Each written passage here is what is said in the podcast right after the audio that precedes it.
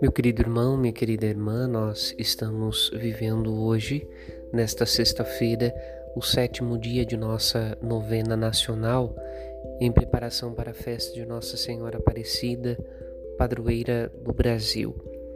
A liturgia dessa sexta-feira nos convida a contemplar o poder que Jesus tem de libertar as pessoas do mal. Jesus expulsa os demônios.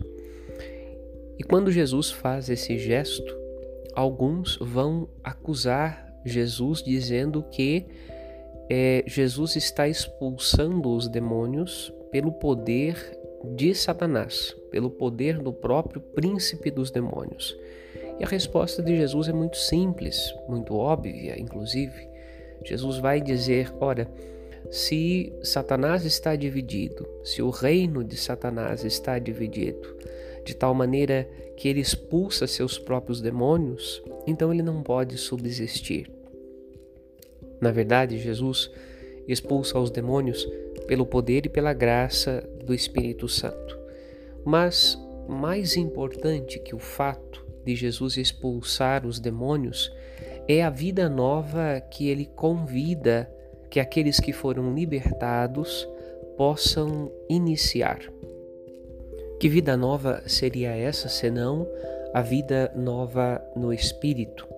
Na primeira leitura, São Paulo, dirigindo-se ainda aos cristãos da Galácia, enfatiza a eles o fato de que a nossa libertação do pecado e da morte é fruto da graça do Espírito Santo e não por causa da lei da antiga aliança.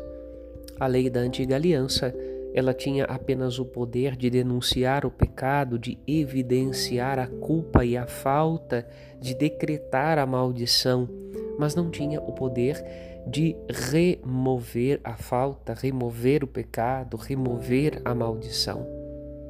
Esta graça vem através de Jesus Cristo, nosso Senhor, que se fazendo morrer na cruz, entregando-se na cruz, cruz que era sinal de maldição, fez-se maldito ele, o justo, pelos injustos, para cancelar o decreto de condenação que pesava, pesava sobre a humanidade.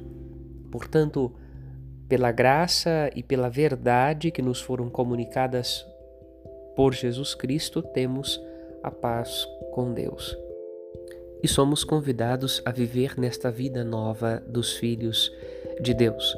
Somos convidados a continuar o caminho de salvação, deixando que a palavra de Deus guie os nossos passos, que o Espírito Santo preencha aquele espaço na nossa vida que antes era ocupado pelo mal, pelo pecado, pelo afastamento de Deus. Neste sentido, nos preparamos para celebrar a festa de Nossa Senhora Aparecida e queremos, com nossos gestos de devoção, perseverar no caminho que Jesus Cristo nos ensina caminho de salvação, caminho de oração, caminho de piedade, caminho de busca da ação da graça de Deus em nossa vida.